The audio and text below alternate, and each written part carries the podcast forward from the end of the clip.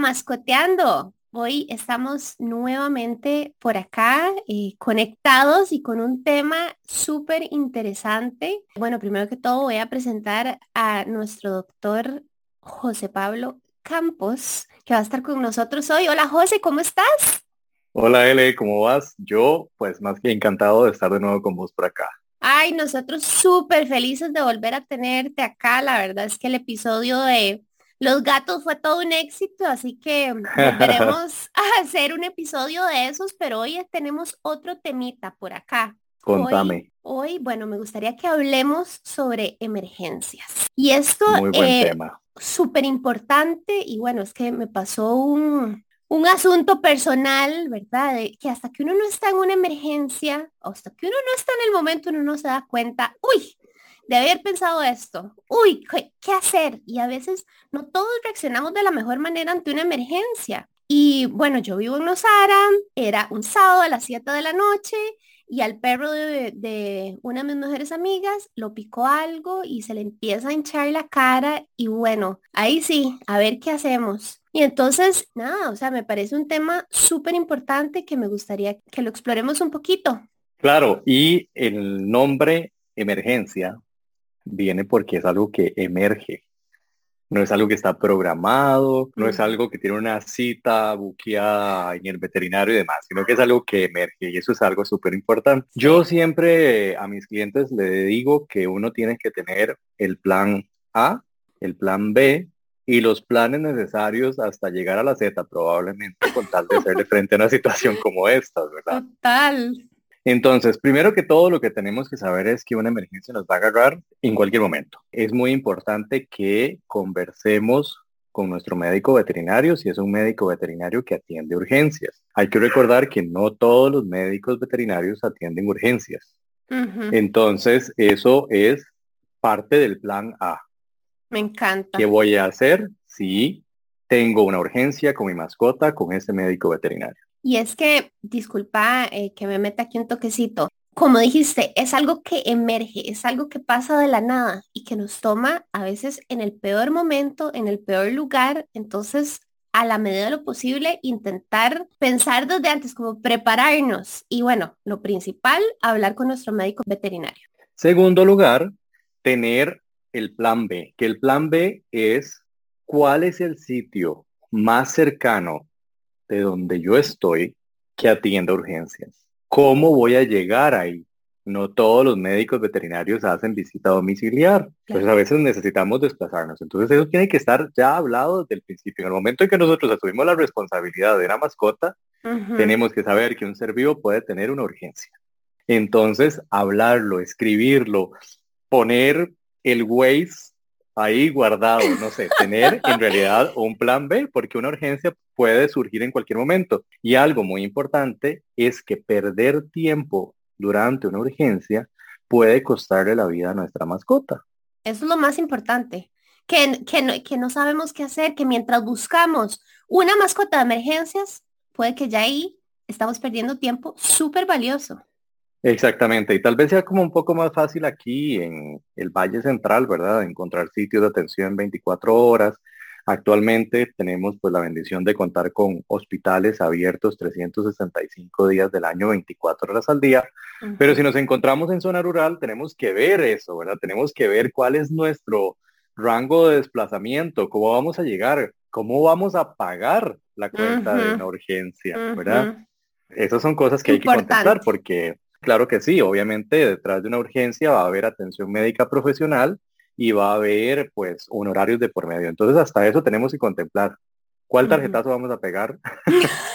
¿Cómo vamos a hacer para sopesar esa, esa necesidad que está surgiendo? O, o también hasta desde ya prepararnos, o sea, Puede que pase, puede que no, ojalá nunca pase, pero si llega a pasar, tener una cuentita de ahorro, que sí, pasamos la tarjeta, pero entonces tenemos eso que, ok, cuenta de ahorro de emergencia o de veterinario o de limpieza dental anual o lo que sea para nuestra mascota. Estar hasta con nuestra, o sea, que hasta nuestras finanzas estén alineadas con esto.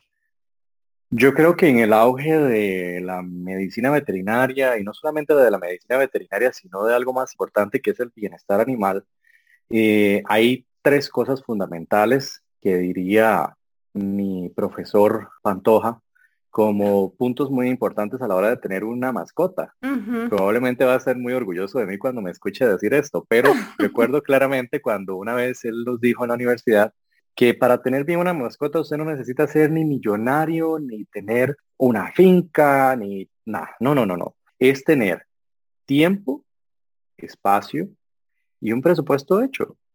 Metamos a nuestras mascotas dentro del presupuesto familiar y también tengamos un presupuesto de urgencias para ellos. Eso nos va a ayudar a que esta situación que ya es estresante de por sí no nos agarre tan desprevenidos. O sea, que sea solo uno, que sea solo la preocupación de lo que está sucediendo lo que tengamos que solucionar. Total. Ahora, creo que algo muy importante de que podemos hablar es de ciertas cosas que nosotros podemos hacer en casa para no solucionar, pero sí hacer que la emergencia no se haga más grande. Ok. Sí, siempre cuento una historia de una clienta mía hace muchos años que su perrita convulsionó por primera vez. Y una convulsión se puede ver muy dramático. Cuando llegó ella a la consulta, llegó muy afectada emocionalmente. La perrita llegó muy mal, como para que fuera solo una convulsión.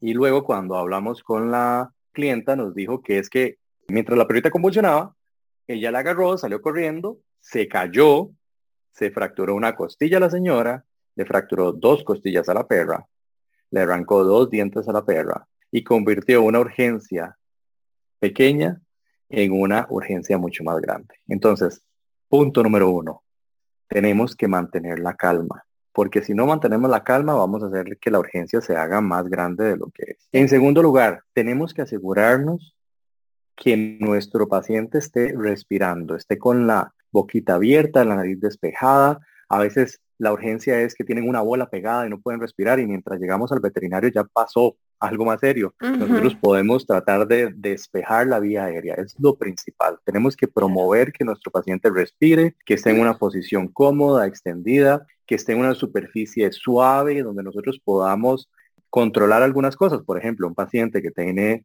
dolor agudo va a reaccionar de diferentes maneras metiendo las uñas, mordiendo. Entonces, por ejemplo, utilizar un edredón. Un edredón grande lo nos va a permitir hacer un sándwich de perro con dolor y nos va a hacer una barrera física entre ellos y nosotros, ¿verdad? Me lo imaginé perfecto, pero claro, es un súper, un es una herramienta. Claro que si va a morder o algo que haya un poquito de cojín para que no nos haga daño a nosotros y no se haga daño a él. Y no se haga más daño a él, exactamente. Entonces eso es muy importante. Eso es una consulta común, ¿verdad? Que nos hacen en la clínica de cómo hacer para que el perro no nos muerda si algo está sucediendo. Y pues eso es una manera. Hagamos una barrera física donde podamos trasladarlo de manera segura, sin hacer más daño del que debiéramos hacer, ¿verdad? Que debiera ser ninguno y eso nos va a permitir también tener integridad de, nosotros, ¿verdad? Porque a veces muerden duro. Imagínate esa historia que vos contaste de la señora, que ella también se, o sea, que ella en la convulsión de la perra se fracturó una costilla, como esto que siempre dicen, o sea, uno tiene que estar bien uno para poder cuidar a los demás. Si nuestra mascota está en medio emergencia y nosotros nos caemos y nos lastimamos, no, podemos, no vamos a poder ayudar a la mascota igual. Entonces, mantener la calma y no hacernos daños nosotros tampoco. Sí, sí, sí, eso es súper importante. Yo creo que ese caso tal vez sea extremo y... Pero bueno, si estamos tocando el tema ahorita es porque sucede y ojalá que esto sirva para que en el futuro podamos mejorar esas técnicas ahí, que no nos, no nos iramos nosotros ni, ni nuestras mascotas. Luego, otra cosa que es importante es tener un kit básico, ¿verdad? Nada muy profundo en el asunto, ni medicamentos de difícil aplicación ni nada, pero tener un kit básico. Por ejemplo, un kit de heridas. Hay lesiones superficiales que nosotros podemos manejar en casa. Podemos manejar lesiones como por ejemplo, no sé, una escoriación, una raspadura, por así decirlo, ¿verdad? Coloquialmente. Podemos tener una crema que tenga un antiinflamatorio, podemos tener una crema que tenga un antibiótico, un apósito, ¿verdad? Una venda de gasa o algo que podamos poner Y muy importante estarlo poniendo, monitorizando. Los perros se quitan, se arrancan, se comen y se tragan los vendajes, entonces tampoco queremos que el manejo primario se convierta en la urgencia, ¿verdad? Este, estar monitorizando de manera constante, ponérselo, poner alguna barrera física, sujetarlo bien, no sé, chinear al perro con el vendaje puesto para que no se lo arranque. Luego, otra cosa que tenemos que tener es un poquito de conocimiento, tal vez así bastante básico, del manejo del paciente que tiene un trauma mayor, por ejemplo, un paciente politraumatizado por accidente de tránsito, que eso lo vemos bastante, lo vemos bastante, es un paciente que está muy asustado, no sabe qué le acaba de pasar, y si hay una lesión mayor va a tener mucho dolor. Entonces es muy importante que ese paciente se maneje con mucho cuidado. La barrera física en estos pacientes es súper importante, ¿verdad? Lo que te decía de envolverlo en algo grande, fuerte, que lo podamos desplazar de manera segura. Traten de no darle nada a ese paciente. Ese paciente no va a querer tragarse nada. A veces quieren darle miel, quieren darle, no sé, cualquier cosa, una pastilla. Lo que vamos a recibir es un mordisco. ese paciente necesita atención médica veterinaria y necesita ser desplazado de manera segura donde un médico y el resto de la atención pues deberá ser con atención médica profesional. Por supuesto. Y es que depende de la emergencia, ¿verdad? Como decías, o sea, puede ser, no sé, que se raspó, le cayó algo encima, que algo leve que tal vez se podría atender en la casa, pero ya, o sea, un atropello o no sé, que le cerraron la puerta de la casa en, en una patita o algo así, ya esas son cosas que definitivamente hay que llevarlo al veterinario, un profesional tiene que revisarlo, no podemos ponernos a, jugar ahí de, ay, aquí tengo este kitcito y pongámoslo y le inmovilizamos la pata. No, no, no, no, no.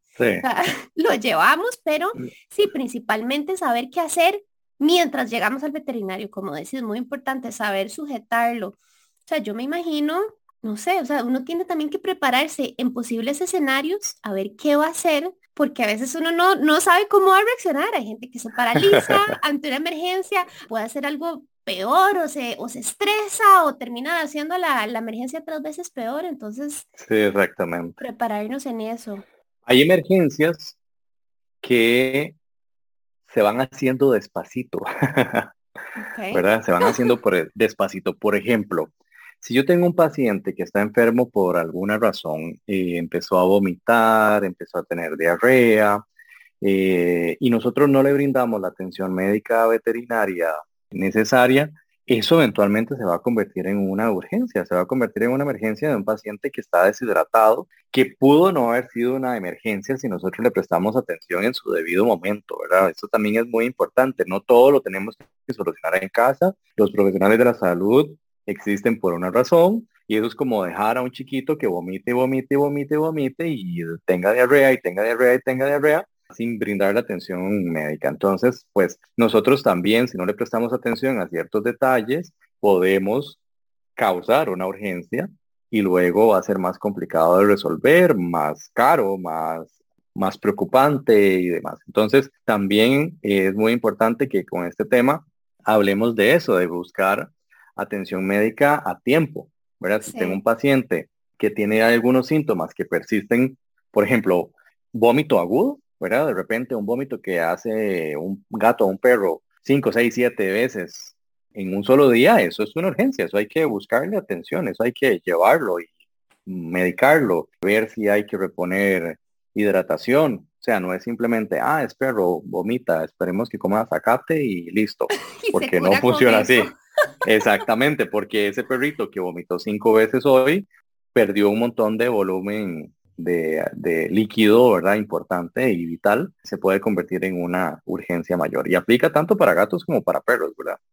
Totalmente. Y me encanta, de hecho, que remarques esto, que traigas este tema, porque hay dueños, y esto pasa súper, súper común, de que vomito una vez, que vomito dos, y ahí está, a veces está el límite como, ay, yo no sé, tal vez se va a curar, tal vez ya va a parar de vomitar, y nos esperamos hasta lo último, cuando ya las veterinarias cerraron, cuando, ¿verdad? Y a veces como que humanizamos un poco a las mascotas pensando, ay, un par de vomitadas, cinco vomitadas, varios diarreas, no, no es tanto, pero hay que tener en cuenta que son seres vivos muchísimo más pequeños que nosotros y lo que pierden en volumen, eso que dijiste, en volumen de líquido, se deshidratan mucho más rápido. Mucho más rápido y si a eso le sumamos que hay un clima, no sé, más caliente, con una temperatura ambiental mucho mayor, pues ese grado de deshidratación va a aumentar o va a ser más significativo, ¿verdad? Por ejemplo, un par de vómitos eh, en un paciente, que te digo, de la zona de Nosara, un par de vómitos en un paciente de la zona de Cartago, que es frito, que no tiene que compensar algunas cosas, pues puede ser que el comportamiento a nivel, digamos, de hidratación sea diferente. No estoy diciendo con esto que no sea importante que los perros de zonas frías dejen de recibir atención médica por solamente por estar ahí, ¿verdad? Nada más es un ejemplo de que puede ser que el factor ambiental también sea algo a considerar. L, ¿qué te parece si vemos también como qué podemos tener en casa para hacerle frente a una emergencia pequeñita. Me encanta. De hecho, esa iba a ser mi siguiente pregunta. ¿Cómo nos podemos preparar de antemano como con un kit de emergencia? Kit de emergencia de perros y kit de emergencia de humanos, porque los humanos también deberían tener, pero eso es un tema y eso es un podcast que le tocará a alguien más. Aquí estamos en mascotas. exactamente, exactamente. Claro, pues sí me parece me parece importante que tengamos ciertas cosas. Creo que parte del plan es lo que hablamos al primero. Hablen con su médico veterinario, a ver si es un médico veterinario que está en disponibilidad para urgencias. Y plan B, que también tiene que estar anotado, listo y ya conversado, es dónde es nuestro sitio de atención veterinaria 24 horas más cercano y cómo le vamos a hacer frente a esa urgencia. Pero podemos tener ciertas cosas en casa que nos pueden ayudar. Una solución electrolítica, ¿verdad? Un suerito, una venden bolsitas de suero que nosotros podemos preparar y podemos darle a un paciente siempre y cuando el paciente esté consciente y esté tolerando la vía oral, podemos dar pequeñas cantidades de suero como para tratar de reponer un poco de líquido y electrolitos. Un paciente que está sin capacidad de tragar, jamás debiéramos darle nada líquido porque se nos puede ir por falsa vía como decimos nosotros comúnmente, por mal camino y ese líquido va a terminar en los pulmones haciendo más grande la urgencia. En el tema de problemas gastrointestinales, hay, hay medicamentos o nutracéuticos, ¿verdad? Que tal vez no son medicamentos muy seguros que podemos utilizar, como por ejemplo probióticos, algunos medicamentos que tengan glutamina. La glutamina es un aminoácido y Podemos utilizarlo en caso de diarreas y vómitos y funciona súper bien. Están disponibles en las diferentes presentaciones en las clínicas veterinarias. No tengo un nombre específico para no decir nombres comerciales. Es importante que podamos tener eso. Luego, lo que decíamos, para pequeñas heridas, escoriaciones y lesiones menores, un desinfectante. Es muy importante si vamos a poner un vendaje, no ponerlo sobre una superficie sucia. Entonces, desinfectar muy bien. Eh, los desinfectantes deben ser desinfectantes de grado médico para uso en, piel, ¿verdad? No vamos a utilizar ahí un desinfectante de la casa. Entonces, por ejemplo, un jabón. Exactamente. No, no, no, no, Dios libre. Pero hay desinfectantes eh, y antisépticos de uso médico, sino un jaboncito de manos podemos utilizarlo. Ojalá no sea muy perfumado ni nada. Agua y jabón, secamos ponemos alguna crema cicatrizante, alguna crema con antibiótico y un vendaje y podemos manejar una lesión pequeña.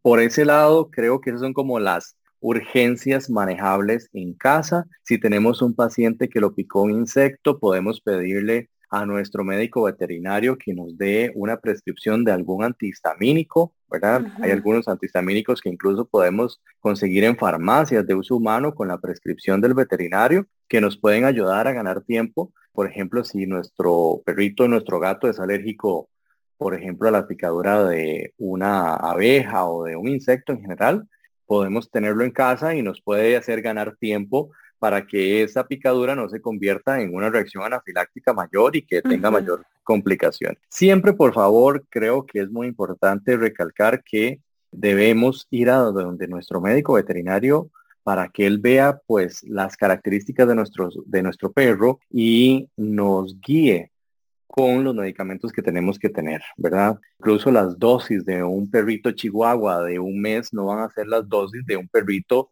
gran danés de un mes y las dosis de un perrito chihuahua de un año van a ser las dosis de un gran danés de un año. Entonces es muy importante que busquemos asesoría profesional. No está de más buscar una, un médico veterinario que nos pueda ayudar y guiar con la compra de los medicamentos que vamos a tener ahí. Nada más ahí como nota al pie de esto que estoy diciendo, siempre revisen las fechas de vencimiento de los medicamentos que van a utilizar y revisen que los empaques estén sellados, que no haya nada de crecimiento ahí extraño, hongos o similar en los medicamentos que le vamos a dar a ellos, porque podemos también complicar las cosas. Por supuesto. Y lo que iba a decir es que a veces, o sea, lo que estábamos diciendo, esto es una emergencia. Es tal vez, o sea, medicamentos que podemos tener o sustancias que podemos tener que nos ayuden a ganar tiempo mientras llegamos al veterinario. Entonces, que la emergencia no se pasó, este caso que te estaba diciendo, esta emergencia nos pasó un sábado a las 7 de la noche. No había nadie quien nos atendiera ahí, ni en Nicoya, la veterinaria más cerca estaba a dos horas. Entonces, mientras íbamos y volvíamos, y entonces, bueno, buscamos en el kit de emergencia algo que darle mientras podíamos llegar al veterinario, ¿verdad? Entonces, tener eso muy en claro y no pensar que ah, el kit de emergencia es ya para curarlo y, y ahí quedó el asunto, no siempre buscar atención veterinaria. Y muy importante eso que dijiste, hay medicamentos que se pueden usar de humanos en animales, pero muy importante que nuestro veterinario los recete y nos diga la dosis porque no es lo mismo, ah, una pastilla para una persona humana o aún hasta para niños que para un chihuahua o hasta un para un perro mediano no es lo mismo. Entonces, muy importante porque una, lo que empezó como una emergencia leve puede ser más severa por alguna intoxicación o un medicamento que no debíamos darle y el perro no lo puede manejar. Entonces, no poner a darle cosas que no deberíamos. Claro, L, y algo muy importante, ¿verdad? Una urgencia que nosotros vemos comúnmente en la clínica es, nadie quiere, ninguna persona quiere que su mascota tenga dolor. Pero el uso de medicamentos para el dolor, analgésicos y antiinflamatorios, puede ser muy serio en animales domésticos. Entonces, de repente, el gatito que estaba renqueando porque se golpeó, le empezaron a dar el medicamento de humanos para el dolor y ya el gatito no no está mal por la renquera, sino que está mal por el medicamento que le estamos dando. Entonces hay que ser muy precavidos. En serio, yo creo que es muy importante hacer conciencia sobre eh, ese tema que estábamos diciendo de buscar atención médica, pero también si queremos estar preparados, hablar con nuestro médico veterinario que nos haga un espacio donde nos pueda guiar eh, para tener los medicamentos apropiados y que no seamos nosotros los que causemos más bien una complicación. Totalmente, totalmente. Bueno, Doc, yo creo que estos consejos han sido súper útiles. Definitivamente empezar a prepararnos con ese kit de emergencia, hablar con nuestro veterinario, qué tener, qué no tener, quién atiende emergencias, números de emergencias, guardarlos. Todo eso es muy, muy valioso. Y Súper importante. Pregunta, ¿vos atendés emergencias? La clínica nuestra no es una clínica de atención de urgencia, nosotros trabajamos con cita previa, pero tenemos una gran ventaja que es que trabajamos con algunos hospitales que están muy cerca de nuestra clínica, donde ellos nos apoyan con las urgencias, donde ni siquiera hay que pedir cita y usualmente una vez que resuelven la, eh, la urgencia, se comunican con nosotros ya sea al día siguiente o en horarios laborales y nos dan toda la información de nuestros pacientes. Pero bueno, tenemos la bendición de tener dos hospitales grandes muy cerca de nuestra clínica, a menos de 10 minutos de la clínica. Entonces, eso nos ha ayudado a facilitar muchísimo la atención de urgencias. Perfecto, no, muy importante, claro, y trabajar en conjunto entre veterinarios. Ustedes trabajan con cita, los otros emergencia y así se cubren un montón de aspectos que entre uno solo tal vez no se podría. Exactamente. Bueno, Doc, muchísimas gracias nuevamente. Esto ha sido maravilloso y esperamos tenerte pronto nuevamente con nosotros. Gracias por invitarme de nuevo. Hoy se me hizo cortísimo el tiempo, pero eh, vos sabes que en el futuro estoy aquí para hablar de cualquier tema que surja. Muchísimas gracias y ahí vamos a poner tus datos, a ver dónde te pueden ubicar, las personas, dónde te encuentran. Super, chao. Chao.